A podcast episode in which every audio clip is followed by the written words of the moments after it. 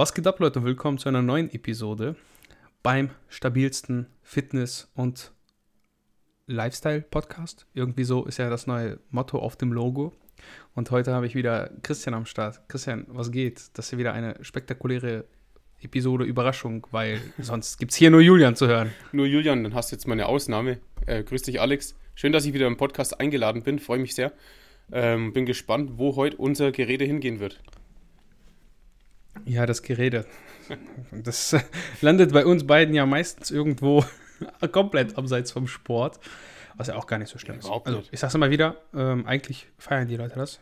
Ich krieg mal geile Nachrichten und deshalb hier ein kurzer Reminder an alle, die den Podcast sehr gerne hören. Lasst jetzt eine 5-Sterne-Bewertung bei Spotify oder bei Apple Podcast da. Das muss ich leider immer ganz am Anfang machen, weil sonst macht ihr das nicht. Mhm. Deswegen jetzt, wenn ihr jetzt dabei seid, ihr hört das gerade, dann macht das doch ganz schnell und dann ist das erledigt. Support ist kein Darauf Wort, das kann man schon machen. Ja. Darauf solltest du auch Wert legen, weil Christian hat jetzt nämlich auch seinen eigenen Podcast. Ist das, das, ist das dein eigener Podcast? ja, ist mein eigener. Also ich mache ihn zusammen mit Steven Killian, weil wir Genau. Coaching-Geschwader sind mittlerweile und da haben wir gedacht, wir machen einfach vieles gemeinsam, weil man sich dann die Arbeit spart. Also, weißt wenn jeder einfach mal das Gleiche macht, dann hat man die doppelte Arbeit. Aber wenn beide zusammen ein was machen, Ja. hat man die halbe Arbeit. Genau. Deswegen äh, nehme ich auch nie alleine Podcasts auf. Das ist viel zu unproduktiv. Da muss ja doppelt, da muss ja doppelt so viel reden. Du kannst dich immer selbst interviewen und dann einfach die Stimme wechseln. So wie in diesen lustigen TikToks, wo die Leute dann immer so. ich, ich glaube, das würde sogar funktionieren. Ich glaube, also das du kannst Sau. theoretisch. Also theoretisch kannst du dich schon selber auch einfach interviewen. Du müsstest ja nur Fragen stellen, also dir selber Fragen ausdenken, auf die du dann antwortest. Aber du musst dann auch Ähm. verschiedene Sichtweisen dann präsentieren. Also du musst dann mit dir auch diskutieren, gell? Ganz wichtig. Alex 1 und Alex 2, das sehe ich ne? jetzt anders. meine, meine verschiedenen Persönlichkeiten. Geil. Ja, also es wäre sicherlich möglich, dass du vielleicht so, weißt du, so, so eine Art philosophischen Podcast machst, dass du aus verschiedenen Blickpunkten sehr reflektiert und neutral darauf guckst.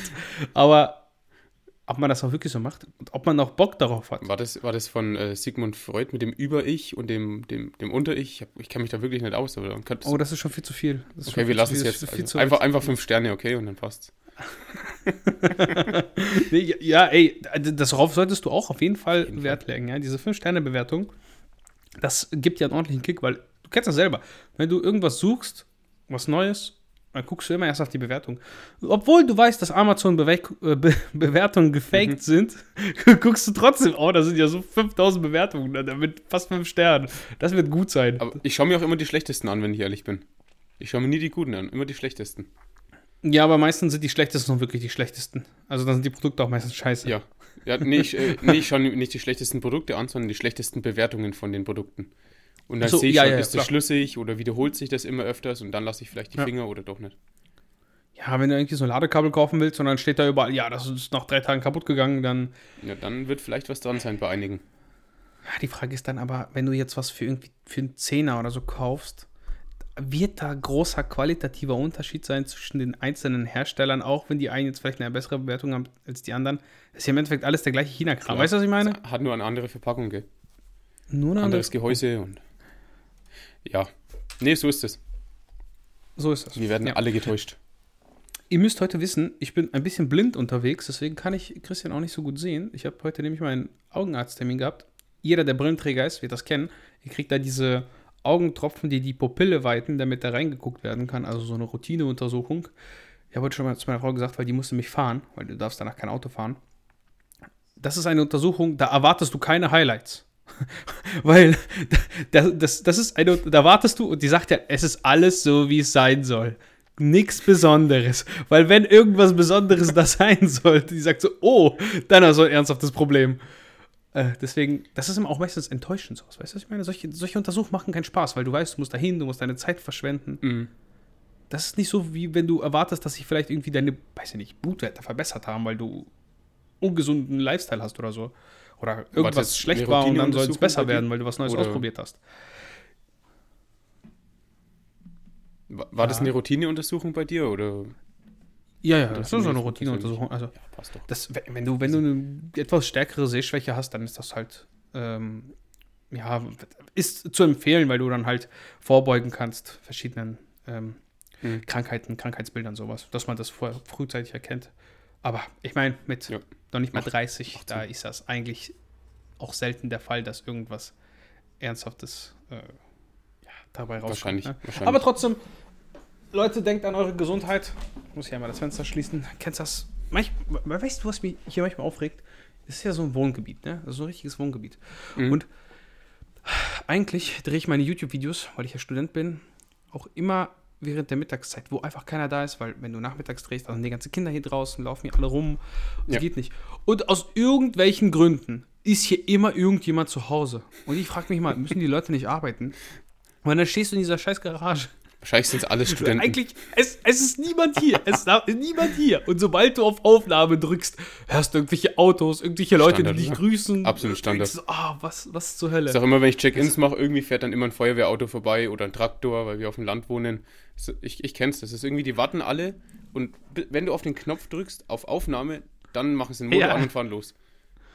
Perfekt, das ist, das ist äh, wirklich gut, ey. Ja, Wie war deine Woche eigentlich? Du hattest ja, äh, du bist jetzt mit der mit, Beintraining gestartet oder sowas, gell? Oh ja, oh ja, oh ja, muss ich wieder Krankheitsgeschichten rausholen. Mhm. Ja, ich krieg ja also so eine Allergie, Allergiespritze. Mhm. Ähm, Habe ich auch schon ein paar Mal erwähnt, glaube ich. Einmal im Monat. Und dieses Mal hat das irgendwie richtig gekickt, ne? Also ich habe keine Ahnung warum, weil man hat es jetzt seit über einem Jahr und eigentlich war das, glaube ich, nur ein, einmal bisher so. Und Junge, dann hat sich meine, habe ich so eine Nasen, leichte Nasennebenhöhlenentzündung dadurch gekriegt. Weil die halt immer zu ist. Scheiße, ja. Ne? Und dann ist da Keime drin und bla bla und es war nichts Wildes, also kein Fieber oder so, aber einfach dein ganzer Schädel brummt und du bist kaputt und dann habe ich. Dann bist du mit der Regeneration eh nicht so frei, dass du so viel Ja. Trainingsstress verkraftest. Das äh, würde ich dann auch reduzieren, ganz klar. Ja, dann habe ich einfach drei, drei oder vier Tage habe ich dann einfach nicht trainiert. Mhm. Und jetzt bin ich gestern, äh, beziehungsweise vor, vor vorgestern, erst mit dem Oberkörper. Ich habe einfach weitergemacht. Also da, wo ich aufgehört habe, bin ich ja wieder reingegangen. Mhm. Halt relativ easy. Aber ja, man merkt immer wieder, also es war ein bisschen unkoordiniert Ja. jetzt von der Beuge am Anfang, aber krafttechnisch war da jetzt nichts. Ist, ist eigentlich ein schönes Der- Thema eigentlich. Wir könnten noch ein wenig drüber quatschen, so nach, nach einem Krankheitsfall oder sowas. Weiß nicht, ob du da Ja. viele Fragen bekommst. Ich bekomme tatsächlich auch immer mal welche und dann könnten wir es doch gleich mal. Können wir gerne machen. Überleitung nehmen. Äh, als Überleitung, ja, was würdest du denn empfehlen, wenn du sagst, ey, da ist, da, du, du kränkelst? Würdest du, würdest du trainieren gehen, wenn du einen Schnupfen hast? Jetzt, jetzt, ihr hört's jetzt, ich warte, ich prophezei es. Er sagt gleich, ich würde es niemandem empfehlen, ja. Aber ich selber kann das schon so gut einschätzen. Das ist nämlich das die Antwort, die jeder Julian? gibt. Das ist die Antwort, die jeder gibt. Ja, ich würde es jetzt niemand empfehlen. Eigentlich würde ich dann direkt lieber zwei Tage pausieren, Ja. anstatt eine ganze Woche krank zu werden. Mhm. Aber ja, also ich bin dann immer so ein bisschen unvernünftig und ich kann das richtig gut einschätzen.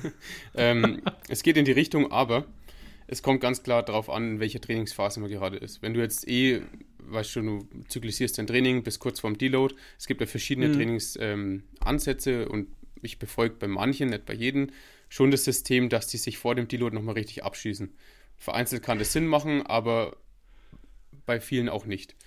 Und wenn ich jetzt in so einer Phase bin und ich merke schon, ich fange an zu kränkeln oder so, könnte das vielleicht ein Anzeichen dafür sein, dass ich sowieso mit meiner Regeneration schon auf Oberkante bin und dass sich der Körper einfach irgendwo ähm, ja, nicht mehr ganz erholen kann. Und dann würde ich sagen, wahrscheinlich solltest du eher einen Deload einleiten. Ähm, wenn das aber jetzt mal so zwischendrin ist, nach wenigen Wochen, wenigen Tagen oder so, und es ist vielleicht nur mal so, dass die Nase ein bisschen läuft oder man hustet ganz leicht ein bisschen, ohne dass man sich schlecht fühlt, dann, aber das muss jeder einzeln vielleicht im Notfall nochmal mit dem Arzt abklären, würde ich schon sagen, kann man ein moderates Training schon verkraften. Sobald jetzt irgendwas ist mit, ähm, mit dem Hals oder so, dass man irgendwie merkt, die Mandeln sind geschwollen, ähm, dann würde ich da extrem aufpassen. Bei Fieber sowieso, aber ich rede jetzt nur von ganz leichten Symptomen. So eine, eine minimal laufende Nase, Mhm. so ein unterschwelliger Hustenreiz oder sowas, dann kann man schon trainieren gehen, wenn es nicht gerade ähm, eine, eine, eine, Se eine Selbstmord-Session ist, wo man eben fünf Sätze Kniebeugen bis zum Versagen plant oder sowas. Also da würde ich dann auch lieber pausieren.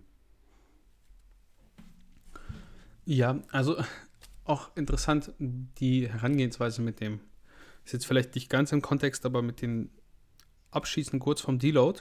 Mhm. Habe ich tatsächlich früher auch so gemacht, bin davon aber ein bisschen weggekommen, weil ich dann doch immer gemerkt habe, dass mich das oft, das hat mich ganz oft dann in eine Krankheit gekickt. Ja, ist auch dass so. das Immunsystem dann so geschwächt war, dass ich dann wirklich erst dann angefangen habe zu kränkeln. Also ich Mhm. war schon so, oh, irgendwie, irgendwie, weißt du, so Mhm. müde, kaputt, aber das ist halt normal. Wenn du halt relativ hart trainierst, ist das normal irgendwann. Ähm, aber das hat mich dann immer so in diesen, in, wirklich in so eine Krankheit reingekickt und bin dann davon ein bisschen weggekommen. Auch von dem wirklich das Forcieren extremer, extremer Ermüdung. Mhm. Ja, nicht, nicht extrem Stimulus, Ja. sondern extremer Ermüdung. Ja. Was auch irgendwo ja Hand in Hand geht. Ne? Das ist ein bisschen schwierig immer zu differenzieren, weil du natürlich immer das Volumen pushen willst oder auch die Intensität, je nachdem, was für einen Ansatz du jetzt hast, äh, zum Ende des Zyklus hin.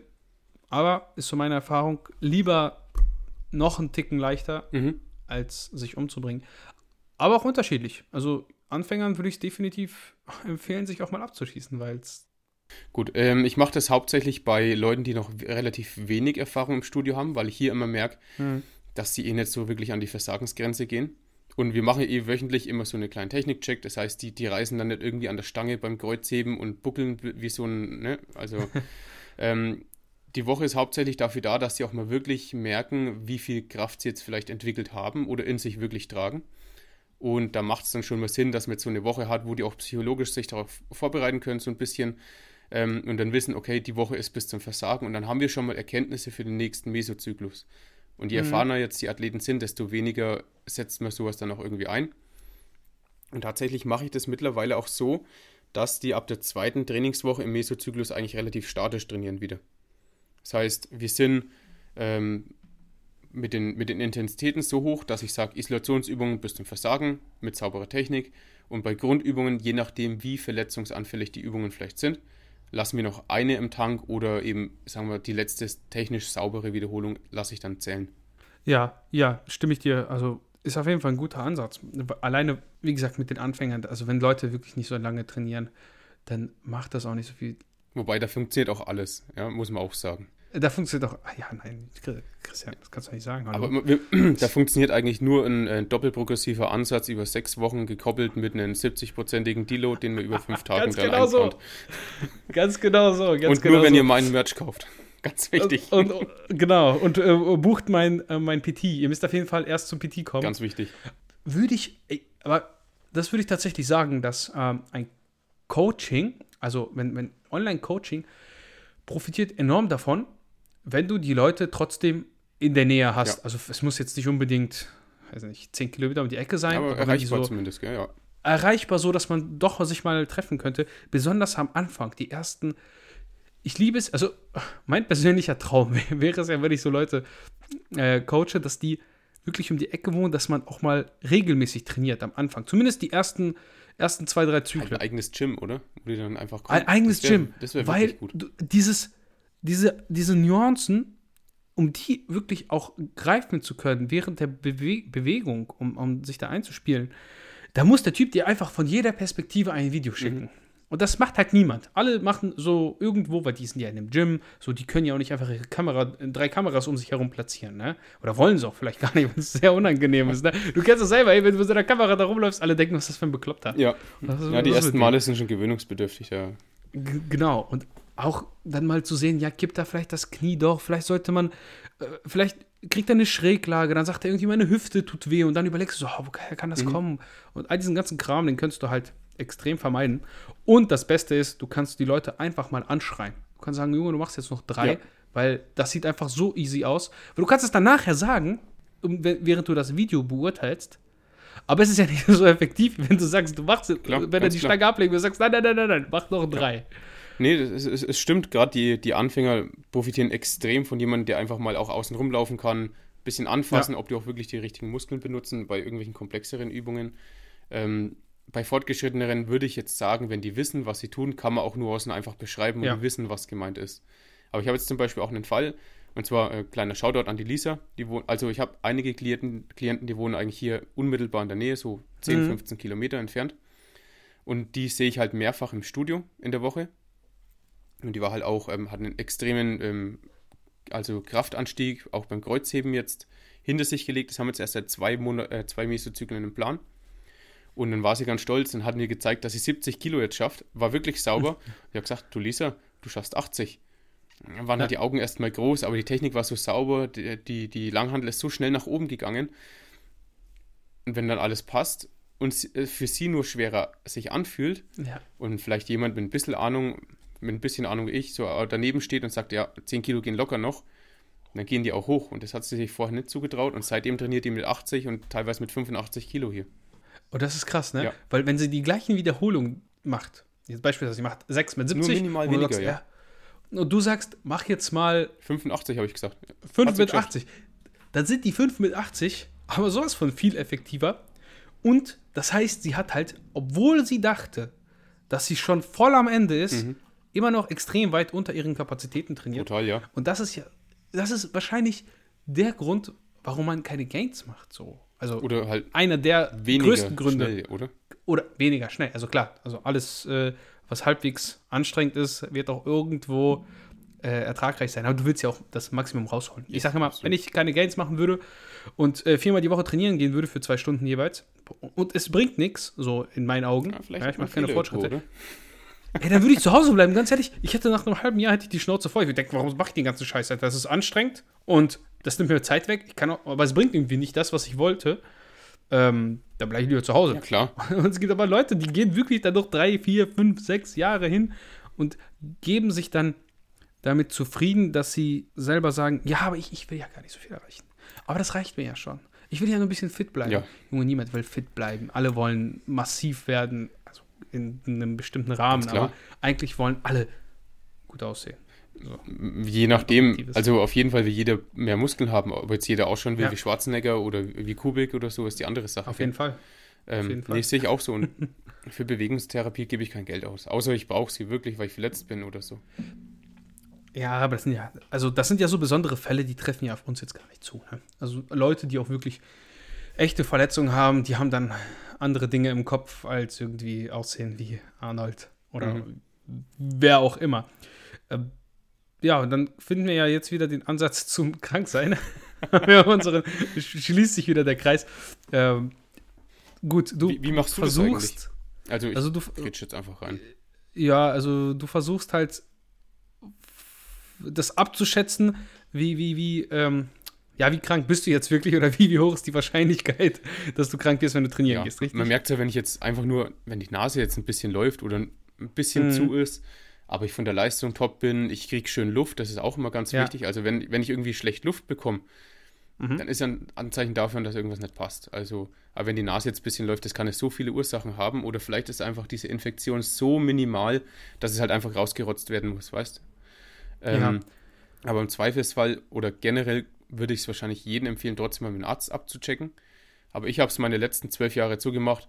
Mit leichten Husten bin ich ins Studio gegangen, mit einer leicht laufenden Nase auch, mit leichten Kopfschmerzen auch. Meistens ging es danach auch besser, aber wenn alles irgendwie schlimmer war und ich habe gemerkt, meine Leistung ist Hm. dadurch beeinträchtigt, dann würde ich ganz, ganz, äh, wie sagt man, ganz dringend auch Pause machen. Ja. Auf jeden Fall spätestens, wenn du im Gym bist und merkst, irgendwie, du beugst 20 Kilo weniger Ja. und das ist schon sau Oder du anstrengend, dann würde ich direkt nach Minuten Hause länger gehen. als Pausezeit. Dann, dann ist auch irgendwas nicht Würde ich direkt nach Hause gehen. Ja. Würde ich direkt nach Hause gehen. Also da würde ich auch gar nicht weitermachen, weil dann machst du wahrscheinlich, also du machst es dann definitiv schlimmer. Mhm. Ja, also Husten zum Beispiel habe ich gar nicht. Wenn ich Husten habe, dann, dann ist schon was Ernstes. Mhm. Husten habe ich fast nie. Se selbst während Corona war das, hat sich das im Rahmen gehalten. Das heißt, wenn ich jetzt beispielsweise Husten hätte bei mir, dann wüsste ich, okay, es ist äh, definitiv irgendwas nicht in Ordnung. Aber laufende Nase beispielsweise habe ich immer. Ich bin Hausstauballergiker. Ja, ich so. ich habe gefühlt immer, ich habe gefühlt immer eine irgendwie laufende Nase, die ist irgendwie verstopft. Deswegen da mache ich da gar nicht so viel draus. Aber Kopfschmerzen sind wieder für mich auch ein Indiz, wenn ich sage, okay, die sind schon stark. Ähm, dann macht das in der Regel auch keinen Sinn, weil du, du merkst ja auch beispielsweise, wenn du einen Bankdrücken hast und dann hast du ja eh Druck auf dem Ja, Schädel. So. irgendwann, gell? Ja. gefühlt. Dann, Alter, dann bringt dir das auch nicht viel. Es ist auch immer die Sache, bringt dir ein nicht so effektives Training jetzt wirklich so viel mehr, weil du machst ja die, du kickst ja in die Ermüdung noch mehr rein. Mhm. Äh, es ist sehr kontraproduktiv. Ich weiß nicht. Ich bin vielleicht auch ein bisschen faul geworden, weil ich denke mir dann immer so, ach ja, ey, ist jetzt auch nicht so wichtig, ob ich einen Tag mehr Pause mache oder nicht. Ja, ja, also ich glaube, die meisten haben schon die Erfahrung gemacht. Also ich bin auch schon ins Training, da war ich ein bisschen heißer. Das war halt in den ersten Jahren, da habe ich gedacht, das geht schon wieder weg. Und Mhm. danach war ich halt wirklich eine Woche flach gelegen. Und hätte ich dann wahrscheinlich einen Tag Pause gemacht, hätte ich am übernächsten Tag wieder trainieren können. Und somit habe ich mir Ja. wahrscheinlich drei oder vier Einheiten ähm, entgehen lassen, in denen ich vielleicht zwei oder drei Gramm hätte Muskulatur aufbauen können oder vielleicht 20, was weiß ich. Aber das ist ja genau das, was wir machen. Jedes Training irgendwie so, zu gestalten, dass wir wenige Gramm aufbauen und die Summe macht dann irgendwie dann was Großes aus. Ich finde auch ein großer Fehler ist beispielsweise von vielen Leuten, die sagen dann, ja, ey, wenn ich dann krank bin, das ist ja dann wie so ein Deload. Mhm. Ist es hier eigentlich nicht. Ja. Es ist zwar, nee, es ist zwar für, für die Gelenke kann man das schon vielleicht so sagen, so, ja klar, weil du halt weniger Last drauf hast, aber rein von der Ermüdung ist es definitiv schlechter als ein Deload, weil du halt, der Körper ist halt krank, der ist halt, der muss halt mhm. halt trotzdem irgendwie Arbeit verrichten, der muss sich erholen und, das hatte ich dir auch schon mal geschrieben, du verlernst Bewegungsausführungen. Das heißt, verlernst. Verlernst ist jetzt vielleicht ein bisschen sehr Du bist, ja, bist detrained. So, das ist dieses, das ist dieses englische Wort dafür. Du bist detrained, weil du die Bewegung dann nicht mehr so gut drauf hast. Und musst dann sowieso ja. erstmal wieder reinfinden. Äh, deshalb ist ein, auch Freimachen an sich schlechter, schlechter für, für, für dein Training langfristig als ein richtiger Deload, weil du in einem Deload eben trotzdem die Bewegung machst. Ja, Bewegung vom Bankdrücken, mhm. vom Kniebeugen, von was auch immer. Und somit weniger, weniger lange brauchst, um dann wieder reinzukommen, wenn du Vollgas gibst, in Anführungszeichen. Stimmt, stimmt, ja. Ich finde, man muss das Ganze trotzdem so ein bisschen mh, mm, wieder differenzieren, wie immer halt, ganz klar. Zum Beispiel gibt es ja auch Typen, die können gar nicht, ähm, ich sag mal, leichter trainieren. Mhm. Also, also man kann ja ein Dilo auf unheimlich viele verschiedene Arten durchziehen. Also halb so oft trainieren gehen, halb so schwer trainieren, aber den Rest gleich lassen. Vielleicht irgendwie, ja gut, das ist halb so oft, wenn ich die Frequenz einfach verdoppel, äh, verhalbiere. Ähm, ich könnte auch einfach das Gewicht, das haben wir schon gesagt, ähm, ein bisschen reduzieren, aber auch die Sätze. Ich kann die Wiederholungszahlen reduzieren und das Gewicht, äh, das, die Wiederholungszahlen erhöhen, sonst wird es nicht aufgehen. Es gibt einfach ähm, für jeden wahrscheinlich einen passenden Deload.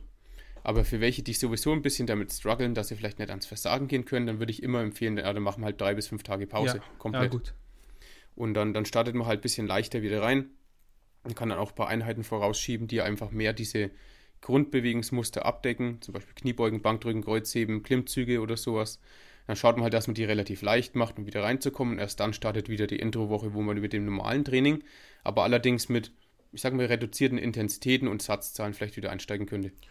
Ja, im Endeffekt wird ein geplanter Deload immer wichtiger, wie, wie soll man sagen, wie, ja, ich hatte gerade so ein schönes Wort, das ist mir entfallen, äh, wie ambitionierter und näher am Versagen du trainierst, umso Mhm. Wie, wie strukturiert dein Training ist generell und wie mehr du dieses Versagen und wirklich an die Grenzen gehen forcierst, umso wichtiger wird ein Deload. Und wenn du natürlich sagst, ja, ich gehe irgendwie ins Gym und dann mache ich so, weiß ich nicht, so viel wie geht und dann, dann ist okay. die Frage, ne? Würdest du jetzt, du, du bist jetzt auch, ähm, ich sag mal, von den Grundübungen erfahrener als ich vielleicht? Weil ich, ich mache nicht so viele Grundübungen, bin ich ganz ja. ehrlich. Würdest du sagen, als Deload ähm, wäre es ausreichend, wenn ich einfach jetzt die komplexen Übungen an einem Tag mache und sonst gar nichts. Zum Beispiel, ich habe, jetzt sagen wir einfach mal, ich hätte normales Kniebeugen drin, ich habe es aber aktuell nur in der Multipresse.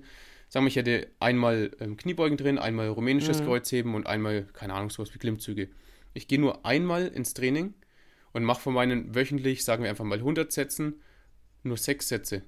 Findest du, das wäre dann genug, um nicht detrained zu werden oder diese Bewegungskompetenz zu verlernen. Von 100 auf 6 Sätze? Du meinst von 10 wahrscheinlich? Es sind halt dann zwei Sätze Kreuzheben, zwei Sätze Klimmzüge, zwei Sätze Bankdrücken. Aber du sagst gerade von 100. Ja, von, von der ganzen Ach so, ach so, mal, ach so, so, okay, okay, okay, okay. Ich hätte vier Einheiten auf 25 ja. Sätzen. Ah, das ist dann schon extrem wenig, aber vielleicht reicht es für die Kompetenz. Boah, das ist jetzt schwierig. Das ist nicht ein bisschen viel philosophieren. Ich würde sagen, solange du Grundübungen. Schreib mir kurz meine Mom, die ruft mich nämlich an. Ich, ich höre aber zu, ja. Solange du die Grundübungen mit ja, mindestens 50% Intensität, ist jetzt einfach sehr pauschal, aber wenn ich jetzt irgendwie sowas raushauen müsste, mindestens mit 50% Intensität einmal in der Woche machen würdest, mhm. würde es wahrscheinlich ausreichen. Könnte, könnte sein, oder? Könnte.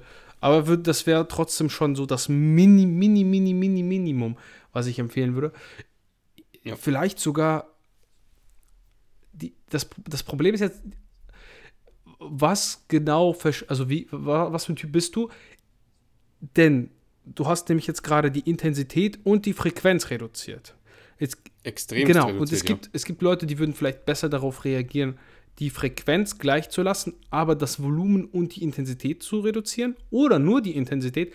In der Regel aber hilft es, die Intensität nur ein Ticken zu minimieren dafür aber das Volumen. Das heißt, simpel, Ja. du machst, normalerweise machst du zwölf Sätze Kniebeugen. Ja, also die Woche. Zwölf Sätze Kniebeugen, vielleicht dein, ist vielleicht dein ganzes Beintraining. So, mal ganz einfach gesagt. Dann gehst du auf, lass es sechs bis acht sein und machst dann aber nicht wie gewohnt mit 100 Kilo, sondern machst dann mit 80. Wäre für mich Um die Gelenke so ein bisschen. wäre für mich, genau, wäre für mich besser, weil dann hast du immer noch die Kompetenz, dass du relativ schweres Gewicht bewegst. Man darf ja auch nicht vergessen, ein extrem leichtes Gewicht für dich persönlich in der Übung ist trotzdem, verhält sich trotzdem anders in der Bewegung als ein schweres Gewicht. Die Technik Mhm. variiert mit der Intensität. Bei, bei Grundübungen. Bei Grundübungen. Mit Gewicht. Genau. Ja, weil sich der gemeinsame Schwerpunkt annähert. Ganz genau, äh, ganz genau, ganz sowas, genau. Ja. Und deswegen sind das dann natürlich auch irgendwo zwei verschiedene Übungen, wenn man es extrem sehen möchte. Und das ist jetzt alles wieder sehr, sehr, also ne, da siehst du, gibt es viele Nuancen, die man so beachten würde. Ich würde einfach die Intensität einen Ticken runterschrauben, also das Gewicht in dem Fall, und eher das Volumen reduzieren und die Frequenz vielleicht, je nachdem, wenn du jetzt eine sehr hohe Frequenz hast, zum Beispiel von viermal die Woche Kniebeugen, dann würde ich die Frequenz auch reduzieren. Wenn du nur zweimal die Woche beugst, dann würde ich auch zweimal die Woche beugen, aber halt mit weniger Volumen, ne? Dann halt zwei statt vier Sätzen pro Training. Mhm. ja, klingt auf jeden Fall gut. Hoffe, das war nicht zu kompliziert. Ähm, ja. Nee, Quatsch. Also ich finde, wichtig ist trotzdem, dass, dass die Leute ab und zu dann trotzdem einfach eine Deload machen, weil wenn sie hart genug trainieren, wenn man nicht hart genug trainiert, braucht man wahrscheinlich auch kein Deload und dann kann man sich vielleicht auch einreden, dass man erschöpft ist. Aber wenn man einmal mit dem Training auf so einem hohen Niveau ist, dass die Technik sitzt, ähm, dass man weiß, wie viel Volumen man Mhm. verkraftet, also nicht jedes Mal irgendwas anderes trainiert und dass man auch wirklich, ich sag mal, diese typischen leicht übertrainierenden Anzeichen wahrnehmen kann, Mhm. Dann macht schon mal Sinn, wirklich eine Deload zu machen. Und ich glaube, das war auch bei mir das, groß, das größte Learning, das ich in den letzten zwei Jahren gemacht habe. Ich habe zehn Jahre immer gedacht, es ist normal, dass ich als Kraftsportler immer müde bin, immer platt und dass ich scheiße schlafe. Ja, perfekt. Das dachte ich die ersten zwei Jahre auch. Ja. Ich habe gedacht, das ist ganz normal. Und dann ähm, habe ich das erste Mal durch, also ich habe natürlich vorher schon gelesen, Deload, dies, das, ähm, habe es dann auch mir immer mal vorgenommen, aber dann einfach durchtrainiert, weil fünf Tage Pause, das ist ja, da verliere ich ja alles, was ich aufgebaut habe. Ähm, und vor zwei Jahren, also es ging dann wirklich erst ein halbes Jahr vor der Prep los, habe ich meine ersten Deloads gemacht. Da habe ich gemerkt, hey, irgendwie geht es mir danach wirklich gut. Also scheint was dran zu sein. Ja, es ist, es ist lustig, dass die meisten Leute, die relativ gut in dem sind, was sie machen, also in diesem Sport, so ein bisschen diese Hau drauf-Mentalität haben und wenig, weniger auch irgendwie. Oh nee, ich muss irgendwie ein bisschen vorsichtiger sein. Also es ist, es ist tatsächlich so, dass das beob- beobachte ich relativ häufig, dass die meisten, die so schon weiterentwickelt sind, die sagen dann, ja, keine Ahnung, ich habe jetzt einfach gemacht und wenn es dann nicht mehr ging, dann, dann war gut. So, Aber ja, es ist auch viel zu viel verkompliziert von Leuten, die viel zu wenig reinstecken in den Sport. Das ist das Problem. Also, wenn da jetzt jemand ist, wie ein Jamal Browner beispielsweise, ich weiß nicht, ob du Jamal Browner kennst, äh, potenzieller, Vom, vom, war ein ja. potenzieller Anwärter auf den 200, äh, 502 Kilo Deadlift, so. Äh, selbstverständlich muss der planen, ja, weil der würde sonst Mhm. in jedem Training irgendwie knapp an die 400 Kilo heben äh, oder, oder darüber. Ja. Das, das wäre, das da würdest du zweimal machen und dann wäre gut, dann, dann wäre vorbei. Mhm. Der muss halt schauen, dass der in der Woche seine, seine Intensität variiert und auch vielleicht seine Übungen und was auch immer, den ganzen Kram, das volle Programm. Aber wenn du Ja. 100 Kilo Kreuzheben machst als Mann, da brauchst du gar nichts variieren. Da gehst du ran und versuchst einfach mehr zu machen. Bis das nicht mehr geht. So. Das ist, das ist, das ist Mhm. echt. Und es ist erstaunlich. Also, Es funktioniert super, das, ja. das, ist, das ist eins der, der besten Systeme. Jetzt mal ganz im Ernst. So, so blöd wie das klingt, wenn du am Anfang mit doppelter Progression startest und die auch wirklich forcierst, wirklich da reingehst und sagst, ey, heute reiße ich alles ab und egal was kommt, ich habe heute fünf Kilo mehr draufgepackt und ich mache genauso viele Wiederholungen wie letztes Mal, Mhm. dann klappt das echt gut. Also das klappt schon bis, zu- bis bei dem einen bis 100 Kilo Kniebeugen, bei dem anderen bis 200 Kilo Kniebeugen klappt das gut. Ne? Und das ist auch die schnellste Methode, um relativ stark zu werden. Klar, muss aufpassen, dass du jetzt nicht unbedingt verletzt. Das, das ist immer auch im Hinterkopf behalten, ne? auch wenn man sagt, so, komme was wolle, ich schaffe das, trotzdem ein bisschen bedacht. Aber mit, also ganz ehrlich, das waren die Leute, die, die so angefangen haben, nachdem ich das denen gesagt habe, so im Studio, dann auf einmal Mhm. haben die statt 70 Kilo 100 gebeugt, ne? innerhalb von zwei Monaten. Die bleiben viel zu sehr in der Komfortzone. Und ähm, ich würde sogar sagen, vielleicht ist eine einfache Progression sogar, vielleicht sogar noch zielführender, weil man einfach sagt, ich trainiere jetzt bis zum Versagen. Auch Ja. wenn Versagen definiert werden muss, aber ähm, ich kann mich noch erinnern, ich habe ja acht bis zehn Jahre eigentlich immer bis zum Versagen trainiert. Viel zu oft drüber hinaus, aber auf jeden Fall bis zum Versagen. Und ich glaube, dass, und das habe ich jetzt auch im Coaching gemerkt, wie ich mit meinem Coaching, Coaching angefangen habe, eine Reps in Reserve, also Wiederholung im Tank oder allgemein die ähm, relative Intensität einzuschätzen, ist auch für Fortgeschrittene teilweise viel zu schwer. Ja. Und deswegen, und auch nicht nur, was ich dann als Coach leichter habe, weil ich einfach sehen kann, okay, du hast noch viel im Tank, ähm, sondern auch als, als Trainierender, als, als Athlet, weiß man einfach, okay, die letzte Wiederholung, die ging noch hoch, ich kann noch eine versuchen. Mhm. Die ging sauber hoch, ich kann noch eine versuchen. In der Beinpresse zum Beispiel, wenn es stehen bleibt, dann bist du am Versagen. Ja. Auch wenn man natürlich maximale Willkür voraussetzen muss, also maximalen Invest. Ähm, weil, ja, ich, ich, ich sehe so viel in Instagram auch dann. Äh, Julian hat doch zum Beispiel diese One Rap, One Story, Ja, ja, ja. den Hashtag gemacht. Und da kamen so, also es haben viele mitgemacht. Ich fand es auch cool und es hat mich auch motiviert, ähm, auch mal die Bewegungsgeschwindigkeit auch mal ein bisschen forcierter zu beobachten von mir. Fand ich wirklich interessant. Es hat mich auch ähm, sehr motiviert. Aber man hat einfach Leute gesehen, die haben trainiert, trainiert, trainiert. Es war schnell, schnell, schnell. Und auf einmal war es langsam. Und da habe ich gedacht, wen willst du eigentlich verarschen? Machst du es für dich oder machst du Ja. es für die Online-Welt? Und einfach mal, mach doch wegen mehr. Also, Interessant, ja, oder? interessante Beobachtung. Kann, kann sein, weil normalerweise die. Du merkst das. Das führt dir nicht von jetzt auf gleich. Das ist ganz, ganz, das ist wirklich sehr, sehr selten, dass es von der einen auf die andere Bewegung extrem langsam wird. Meistens sind Ja. dann zwei, drei Wiederholungen, über die sich das abspielt. Die erste denkst du, oh nein, jetzt, jetzt kommt's. Dann kommt noch eine und dann merkst du, okay, jetzt wird's spannend. Jetzt ist die Spanne, jetzt kommt die Spanne von 1 bis maximal noch 3. Und das ist dann wieder so Ja. ein individuelles Ding. Es gibt halt Leute, die können dann sehr, sehr nah am Versagen immer noch viele machen. Und dann gibt es welche, die versagen sehr schnell. Ne? Das ist dann halt typenabhängig. Ja. Und übungsabhängig, muss man auch sagen. Bei einer Beinpresse wird es immer langsamer, es geht immer noch Und fünf. du kannst immer noch Weißt drücken. Und zur Not kannst du noch mit deinen Fingern ticken geben, wenn du merkst, Ja. es geht gar nicht mehr. Da drückst du mit deinem Finger auf einmal. Oder was ich ganz gern mache beim Spotten, ich, ich tue nur so, als würde ich helfen, die gehen dann auch noch hoch. ja, Wirklich, ja, das ja, funktioniert. ja, definitiv, weil dann hast du so, okay, das, das, ist, das bin jetzt gar nicht mehr ich alles, das, der hilft schon, der hilft schon. Ne? Ja. Ich finde persönlich, ja, dass m, besonders am Anfang, wegen, besonders wegen den Reps in Reserve, macht es Sinn. Ich weiß, viele sind dann keine Fans von, besonders Leute, die dann immer sehr weit fortgeschritten sind, sind keine Fans von äh, prozentualer Planung. Aber ich mag das Mhm. besonders bei Leuten, bis sie so, ja, so besonders mittleren fortgeschrittenen Bereich, weil die können zwar ihre Reps in Reserve schon einschätzen, aber dennoch, dieses Prozentuale, das ko- korreliert ja sowieso immer. Ne? Das ist voneinander, Ja. das ist ja voneinander abhängig. Beziehungsweise ist ungefähr auf dem gleichen Level. Aber 80 Prozent, so und so viele Wiederholungen, werden so und so viele Reps in Reserve sein. I- Ist einfach so. Klar, bei dem einen vielleicht drei, bei dem anderen vielleicht zwei. Aber für die Planung, für die langfristige Planung nimmt sich das gar nicht so viel, ob du jetzt eine 3 oder eine 2 gemacht hast. Mhm. Ähm, gibt ja aber einen guten Anhaltspunkt für die Gewichte, die du wählen solltest. Auf jeden Fall. Ähm, die Sache ist die, vielleicht ist, hat man, also du, ihr probiert wahrscheinlich vorher immer die, die Maximalwerte aus Nö, oder die schätze 10 ich. Maximalwerte. Genau, die so. schätze ich dann. Die also ich du. Habe die Erfahrung gemacht. Lässt du dir ein Video schicken, ähm, bis 10 Wiederholungen und das soll Genau, anstrengen und genau. Und dann gucke ich schon so, okay, der hat jetzt acht gemacht. Puh, ich würde sagen, da geht noch eine bis zwei, dann trage ich die ein bis zwei zusätzlich noch ein. Ja.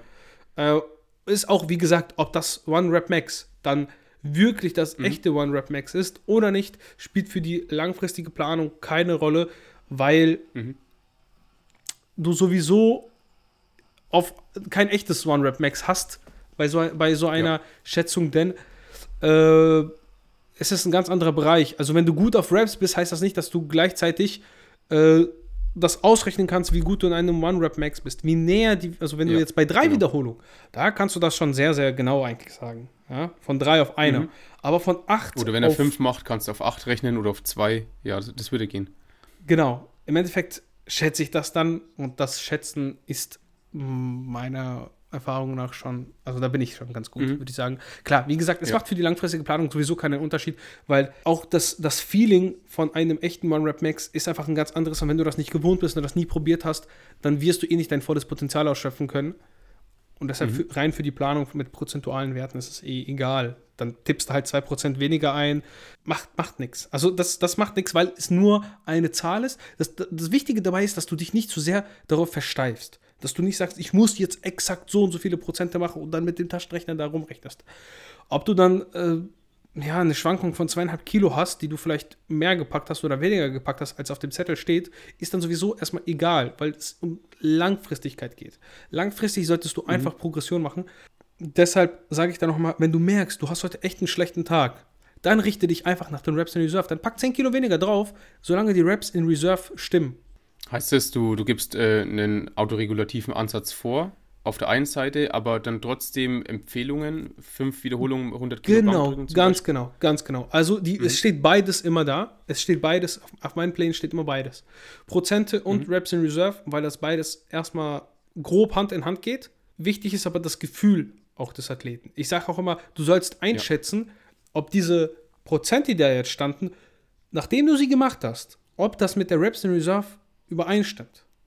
Und wenn du sagst, ja. nee, gar nicht, da ging nichts mehr, dann weißt du, wenn das nach zwei, drei Trainings so ist, da stimmt was nicht. Ne? Mit der Planung, da muss man ja. ein bisschen schrauben. Oder es kann auch sein, dass er sagt, boah, das war viel zu leicht. Und so, ja, dann steiger ruhig, nicht um die Prozente, die angegeben sind, sondern mal nach Gefühl. Vielleicht äh, statt, mhm. statt ähm, zweieinhalb Kilo steigerst du dann um fünf. Das Problem ist dabei aber, man muss immer vorsichtig sein, weil ganz häufig ich gehe halt auch mit einer doppelten Progression trotzdem ran. Also ich steige Raps und Intensität. Das funktioniert mhm. auch nicht immer. Da muss man halt gucken, bei, bei Fortgeschrittenen geht das immer noch. Bei wirklich guten Leuten wird es dann schon schwierig. Da muss man halt noch mal ein bisschen komplizierter machen. Aber sagen wir so, bei den Klienten, die ich hatte und habe, ist das ausreichend. Also da muss man nicht ja. über, über analysieren. Aber wäre theoretisch auch eine Möglichkeit, dass man nur die Prozente steigert und die Sätze und die Raps gleich lässt. Mhm. Da gibt es verschiedene Ansätze, da muss man auch gucken, was die Person persönlich mag. Ne? Das ist auch so eine Sache. Ja. Ja, wie würde ich das machen oder was ist meine Meinung dazu? Ich denke, dass eine prozentuale Vorgabe oder generell eine feste Vorgabe von Wiederholungen und Gewichten auf jeden Fall bei einigen Lifts Sinn machen kann. Mhm. Gerade wenn man sich jetzt die, die Grundübungen anschaut, kann es wahrscheinlich unheimlich viel Sinn machen, weil wir vorher schon festgestellt haben, viele können sich schlecht einschätzen. Ähm, trotzdem gibt's ja, es gibt ja für alles Vor- und Nachteile. Ja. Genauso für einen autoregulativen Ansatz gibt es Vor- und Nachteile, wie es eben auch für ähm, feste Vorgaben gibt. Ich denke also, dass der autoregulative Ansatz für Athleten, die sich super einschätzen können, vielleicht ein bisschen überlegen sein mhm. könnte. Aus dem Grund, weil wir immer trotzdem sehr tagesformabhängig einfach performen auch. Wenn du jetzt immer, sagen wir, du hast sieben Tage in der Woche die gleichen ähm, die gleichen Bedingungen, du schläfst immer deine sieben bis neun Stunden, irgendwie sowas dazwischen, du hast immer den gleichen Stress jeden Tag, ähm, dann hast du vielleicht die äußeren Faktoren relativ gleich gehalten, aber was in deinem Körper vorgeht, kann natürlich auch einen Einfluss auf die Leistung haben. Und wenn ich jetzt dann einfach sage, ähm, du hattest das letzte Mal die 100 Kilo beim Bankdrücken super bewegt, wir könnten heute 11 machen, aber heute ist irgendwas faul und der, der fühlt sich schlecht, will aber die 11 versuchen, dann könnte er sich vielleicht verletzen erfordert dann natürlich wieder die richtige Kommunikation ja. voraus. Deswegen ähm, finde ich das gut, wie du das machst.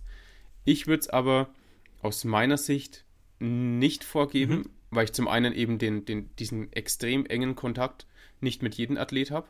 Manche schicken mir einmal pro Woche einfach die Videos, sagen mir nicht wirklich, ob die Woche jetzt stressig war, gut oder schlecht, dass ich das irgendwie im Hinterkopf haben könnte. Zum anderen ist es aber auch teilweise, wenn man es in größeren Maße macht, vielleicht ein ähm, extrem hoher Aufwand für ja. jeden. Für einen extrem kleinen Benefit. Ich bin da auch ein bisschen, also ein bisschen übermotiviert, sagen wir es mal so. Ich bin da immer sehr, sehr, mhm. sehr hinterher. Also alle, die ins Coaching kommen, so, die kriegen Handynummer und die können mir jederzeit schreiben. Also von 8 ja. bis 10 Uhr abends, von 8 Uhr morgens bis 10 Uhr abends bin ich immer erreichbar. Egal, was ich gerade mache.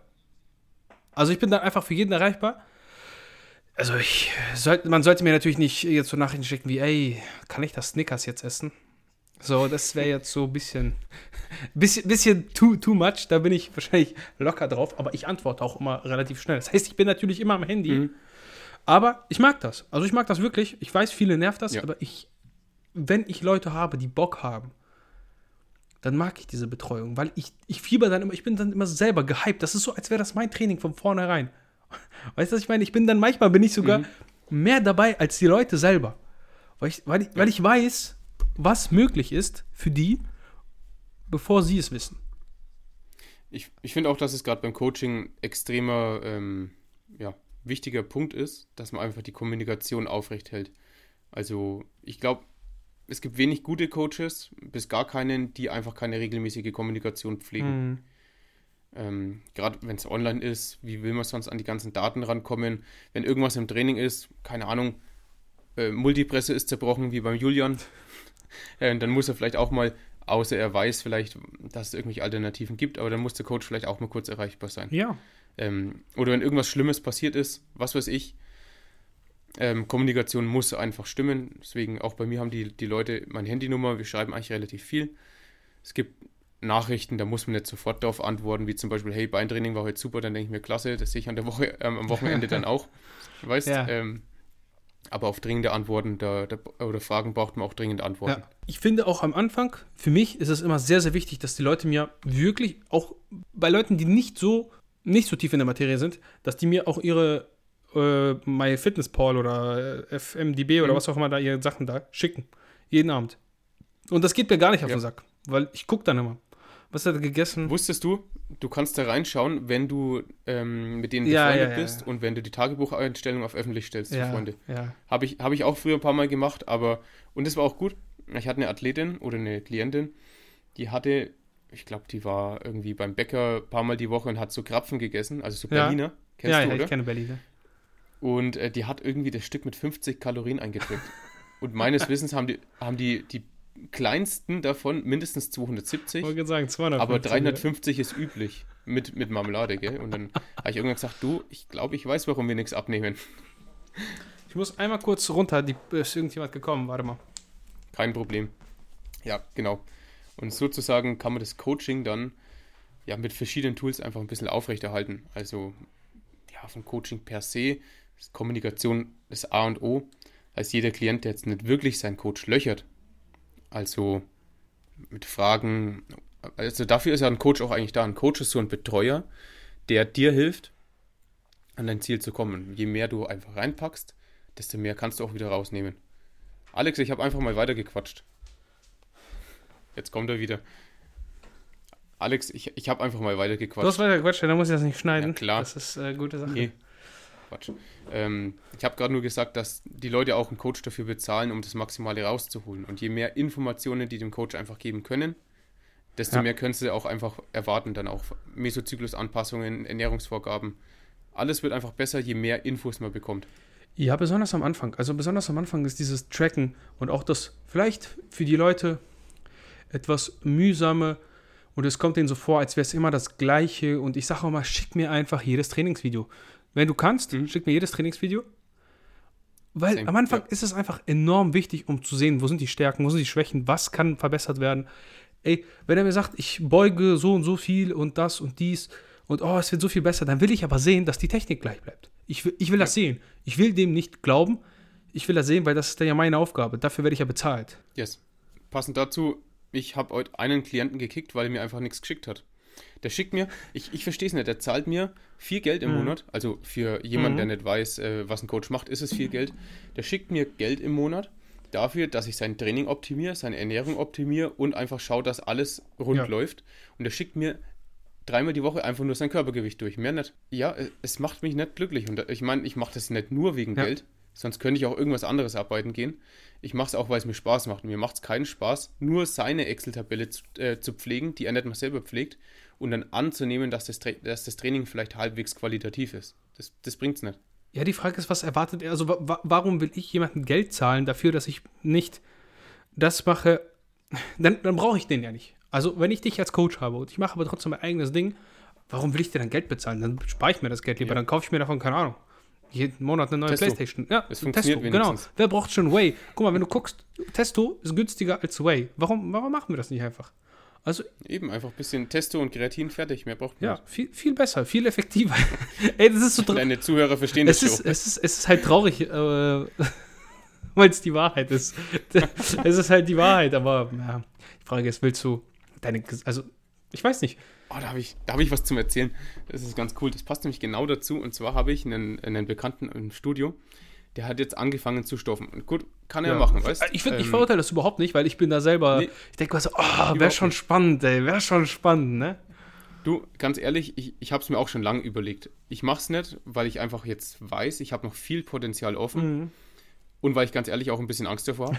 Das spielt hauptsächlich mit rein. Aber ich, ich mache es halt einfach nicht. Aber Kernpunkt ist einfach, andere im Studio, es gibt viele bei uns im Studio, die fangen an zu stoffen. Die haben keinen festen Trainingsplan. Muss man nicht unbedingt machen, wenn man super seinen Körper kennt oder so. Aber der hat keine Ahnung vom Training. Und jetzt hat er mich letztens gefragt, ob ich ihm einen, Tra einen Trainingsplan erstellen kann. Sieht er wenigstens gut gesagt, aus? Klar, nee. Ah. er hat gefragt, ob ich ihm einen erstellen kann. Und habe ich gesagt, ja klar, bestellst einfach, einfach einen bei mir. Und hat gesagt, ja, wir sind noch Freunde. Und denke mir, wir haben vielleicht fünf Wörter miteinander geredet. Seit wann sind wir Freunde? Und Freunde nutzen ihre anderen Freunde nicht aus. Die zahlen auch was dafür. also keine Ahnung von Ernährung, keine Ahnung vom Training, aber gleich mal die Spritze im Arsch. Ja, das ist halt, das ist halt doof. Ne? Also das ist halt immer dumm. Ich, ich würde, also, guck mal, das Ding ist, als ich nicht, nicht so wirklich in dem Sport drin war, kam das für mich überhaupt, ich kam das überhaupt nicht in Frage. Das war, das war überhaupt nichts, worüber ich mir Null. Gedanken gemacht habe. Ich, ich weiß gar nicht, wie die Leute dazu kommen, dass wenn die anfangen zu trainieren, dass sie direkt, du musst dir das mal überlegen, das sind Dinge, die deine Gesundheit beeinträchtigen können. Die können sogar deine Lebenszeit verkürzen, theoretisch. Muss nicht sein. Werden sie vielleicht, ich weiß Genau, es kommt halt, ja, es kommt halt darauf an, was du machst, ne? Also von ein bisschen Testo wird jetzt wahrscheinlich keiner sterben, wenn er sich halbwegs vernünftig damit auseinandersetzt. Aber mit anderen Dingen kannst du dich auch direkt umbringen, ne? Also wenn du da zu viel mhm. Insulin spritzt, dann ist das eben so, dass du einfach verrecken kannst. Und das ist kein mhm. schöner Tod. Das ist kein, das ist kein schöner Tod. Und ist jetzt natürlich sehr übertrieben. Also die meisten, die sich damit wirklich auseinandersetzen, da läuft es auch gut. Außer du bist jetzt Boston Lloyd und äh, machst irgendwelche Experimente mit, äh, mit Medikamenten, die nicht einmal zugelassen sind. Das ist ja, natürlich ja, dann ja. Ne, selbstverschuldet. Aber dann stelle ich mir halt immer die Frage so, komm, ich würde niemals auf die Idee kommen. Niemals.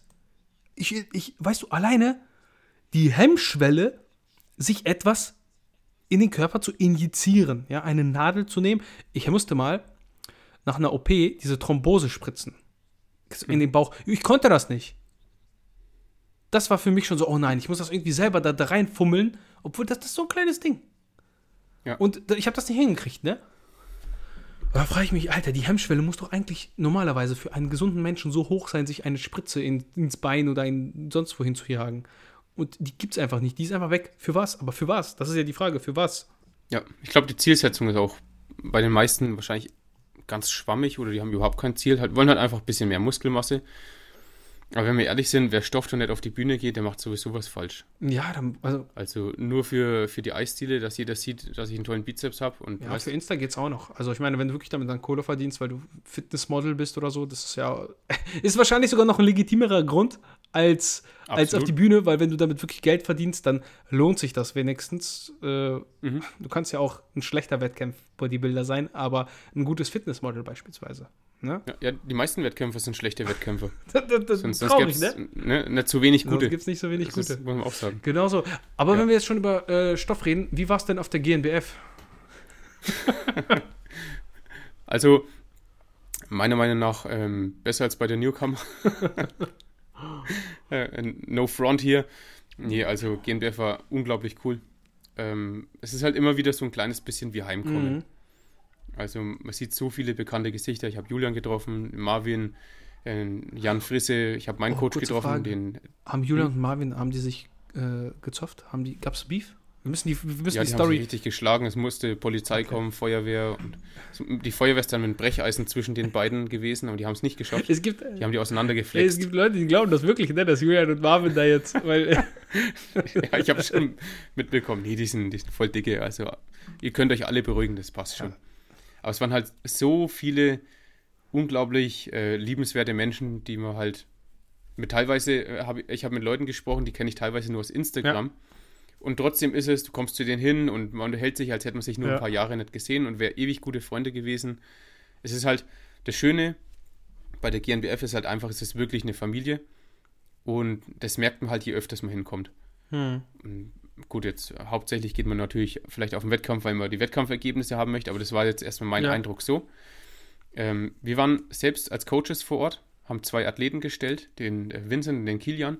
Kilian war leider konkurrenzlos als Teenager auf der Bühne gestanden, hat dann demnach den deutschen Meister gemacht, hat aber auch dann bei den Herren dann ähm, noch einen Doppelstart machen dürfen und hat auch super ausgesehen. Also wirklich der Mhm. Abstand der härteste da oben.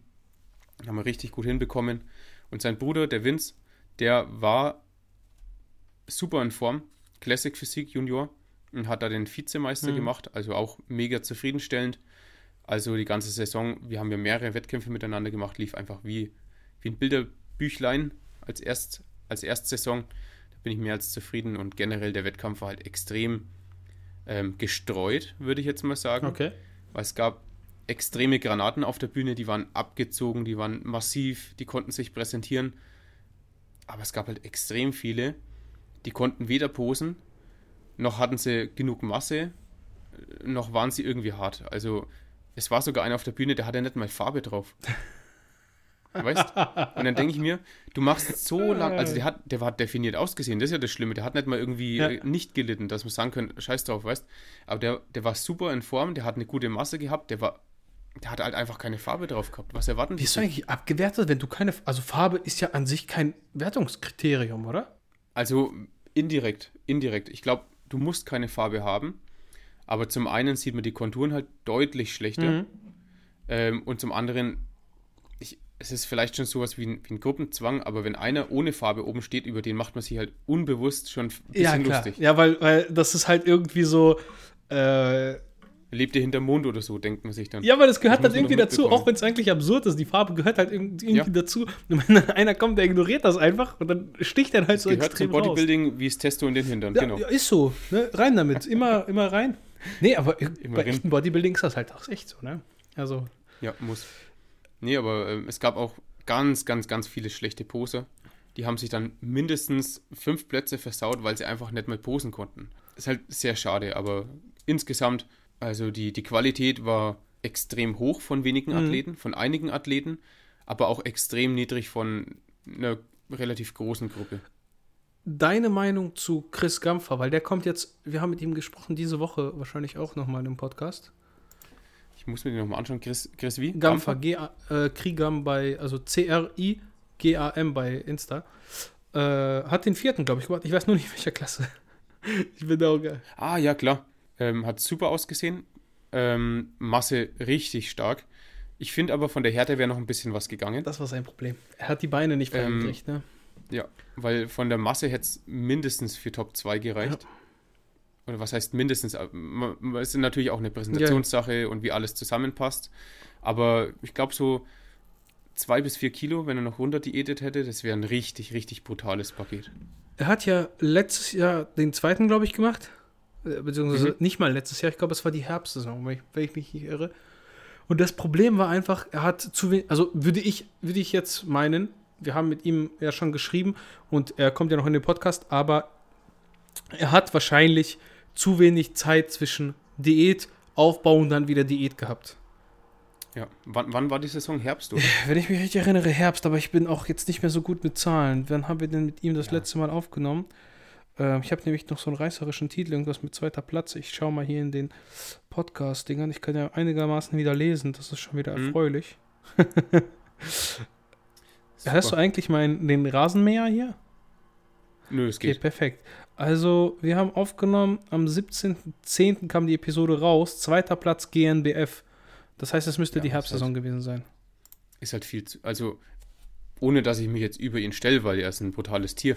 aber im Endeffekt ist er wahrscheinlich aus der Recovery rausgekommen. Jetzt rede ich auch schon so aus der Erholungszeiten rausgekommen, dass er sich wieder hormonell äh, normalisiert. Oder es hat sich wahrscheinlich brutal überschnitten und dann ist er gleich wieder in die Diät Mhm. gekommen. Die Frage, die ich mir jetzt stelle, ähm, reicht die Zeit, um sich zu verbessern? Man kann sich auch in der Diät noch verbessern Ja. ganz klar. Ähm, und war das vielleicht ein bisschen voreilig, ähm, weil man halt einfach jetzt sich nicht brutal verbessern konnte und jetzt nicht wirklich in Shape kommen konnte. Ja. Ich also ich werde das mit ihm, er wird wahrscheinlich ein bisschen was dazu sagen können. Er sagte auch, er hat so gelitten. Das, das Lustige ist, also ich hätte nicht gedacht, dass er noch mehr leiden kann, denn als er sich auf die Herbstsaison vorbereitet hat, habe ich ihn nämlich äh, mhm. äh, live getroffen, weil wir da diese ganzen Anvil-Kram da aufgebaut haben. Ich weiß nicht, dazu habe ich ein YouTube-Video. Ja. Und der Typ war so äh, lethargisch, ne? Der, er hat mir so leid getan und er, er, er konnte einfach nichts. Er sagt doch, Alex, Alter, mhm. ich bin so fertig, ne? Und das hast du ihm richtig angesehen. Und da war er, glaube ich, oh, ich weiß nicht, fünf Wochen out, sechs Wochen out, vier Wochen out? Hm. Oder war er schon richtig? Und ja. ich weiß nicht, wie er sich dieses Mal dann gefühlt hat, aber wahrscheinlich richtig schlimm, weil er sagte, es war noch um einiges schlimmer. Aber er hat durchgezogen. Ja, wahrscheinlich, weil er noch gar nicht erholt ist von der Denk letzten ich, Diät. Es dauert extrem lang, das unterschätzt Denke ich auch. Aber da, da, da war mir schon wieder so klar, so, boah, Junge, gar keinen Bock. Da hätte ich jetzt gar keinen Bock drauf. Wenn ich so tot wäre und Julian sagte mal, Alex, komm auf die Bühne und ich denke mir so, wofür? Ich sehe auch so sexy aus. ich, bin, ich bin sehr gespannt, was er erzählt. Ja. Ähm, mal sehen. Also wir haben diese Woche geplant, ob das dann zustande kommt. Du kennst das selber. Also man plant immer viel und dann, und dann kommt irgendwas dazwischen ja. und ja. Ist normal. Deswegen. Ist normal. Nee, passt. Ja, das war wieder Super. eine geile Episode. Das hat mich gefreut. Heute sogar richtig mit Kontext, äh, mit Kontext, mit richtig Thema hier mit. Äh, Eigentlich schon irgendwie, hat sich so entwickelt. War, war gut. War richtig hier Sport, sportspezifisch. Also, ich, ich, Darf ich noch ja, zwei Worte ganz kurz zum Chris verlieren? Chris, du bist ein brutaler Athlet und du darfst es auf jeden Fall jetzt nicht irgendwie zu negativ auffassen, gell? Also, ich habe deine Form gesehen, es war 1A ähm, und du hast natürlich zu Recht einen Finalplatz belegt, aber du kannst deutlich mehr und deswegen bin ich gespannt, was die Zukunft bei dir bringt. Ey, auch Präsentation. Ich finde Präsentation, Chris, richtig gut. Ist das Wichtigste. Ne? Also, ja. der Mit. hat auch diesen, äh, ja, diesen Classic-Stil, sag's mal so. Diesen, diesen mhm. Stil, den alle mögen, aber keiner weiß, wie man ihn beschreiben soll. Man muss das irgendwie fühlen, man muss dieses Bodybuilding. Also einen Flow. Genau, genau. Und er hat auch dieses extreme X. Ja. Das habe ich zum Beispiel noch gar nicht. Also ich, ich bin auch nicht der massivste. Wegen den Beinen, also, ne? Ja, er hat halt auch eine schöne schmale ja. Taille, einen extrem ausladenden ja. Lat und einen schönen, wie sagt man auf Deutsch, Quad Sweep, ja. also einen äußeren Quadrizeps. Genau. Und hat halt richtig schön. Das fehlt mir halt leider. Ja. Aber, ich, aber ich arbeite dran. Nächsten Herbst seht das dann an. Ich bin gespannt. Ja. Willst du noch ein paar Worte verlieren, wo man dich findet? Ich, auch wenn wir das alle mittlerweile wissen, aber trotzdem, ist ja Werbung, ja. Ja, ja ähm, ihr könnt mich immer gerne auf Instagram anschreiben. Ich, vielleicht hat Alex unten drunter meinen immer, immer, Account verlinkt, immer. Weil, weil ich kann ihn immer noch nicht auswendig. Ich weiß nicht, ob es christian.lng oder fitness.lng ist. Es glaube ich, LNG. Dann, äh, also Christian LNG und dann Fitness. Und Wahrscheinlich. Oder einfach per Mail ja. christian.coaching.gmx.de. Da schreibe ich auch jeden Tag zurück, wenn irgendjemand Fragen hat gerne an Alex, der leidet jetzt an mich. Nein, Quatsch, auch an mich. Hast du einen neuen Sponsor? Alex ist nämlich jetzt. Ja, ich bin jetzt von Powerstage gesponsert, von NP Nutrition. Ich, ich, ich wollte, also, hör mal, hier, ich gucke gerade die Story, weil ich wollte deinen Namen gucken und du warst direkt der Erste. Ja, hier auch. Äh, stabil. Kannst du mir mal hier ein bisschen Sachen rüberschicken? Was soll das hier eigentlich? Schick mir mal Multivitamin. Ja, klar. Erstmal schön erste Bestellung gemacht, was ich mir sonst nie gekauft habe, so Ashwagandha. Ähm, gut, D2K3, äh, D3K2 ja. habe ich mir auch immer gekauft und sowas, aber das habe ich mir jetzt noch mal rausgelassen mit Melatonin zusammen. Die machen richtig geile Subs. Also könnt ihr auch ganz gerne mal vorbeischauen. Mit dem Code Chris könnt ihr auch was sparen. Müsst ihr aber nicht. Ich bin da nicht böse, wenn das nicht macht. Genau, und die unterstützen mich jetzt hoffentlich längerfristig. Mhm. Weil, ja, ist schon, ist schon schön, wenn man einen Partner im Rücken hat. Ja, klar. Ja, weiß man selber. Also allein, was da an Subs ein bisschen sparst. An Kohle. Wir wissen beide, du bist noch Student. Oder so. Ähnlich. Oder so. oder so als Student oder so. Ja, geil. Okay, ich würde sagen, äh, bucht mein Coaching. Ja, Alex Coaching hier, das Masse-Coaching, das ist das beste Coaching, was ihr hier finden könnt. Natürlich die beste Werbung wieder ganz am Ende eigentlich. Aber ihr wisst es jetzt, ja. mir hat auch gestern jemand darauf äh, geschrieben, ihr könnt ein massives Coaching bei mir buchen. Super günstig, super effektiv und ich sage immer, das Ziel ist es, mit möglichst wenig Aufwand möglichst viel rauszuholen kein, keine Zeit verschwenden, nicht so viel komischen äh, unilateralen Latz Iliek Scheiß Pulldown. Wir machen massives Langhantelrudern und rein da. Langhantelrudern auf dem Balanceboard mit äh, Slackline äh, ja, genau so. unilateral Schwerung. Ah, alles ja. klar, Leute. Ihr, ihr wisst Bescheid, ihr wisst, wo ihr den Podcast findet. Vielen Dank für eure Unterstützung und bis zum nächsten Mal. Ciao.